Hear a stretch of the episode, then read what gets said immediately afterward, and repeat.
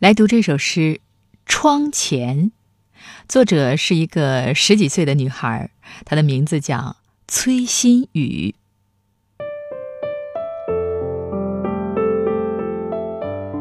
一个孩子写作业，另一个空间一位老人看电视，另一个窗口一对夫妇争吵。另一个家庭，母亲收拾房间。不同的人，此刻相会于夜。城市的某个角落，我在窗前。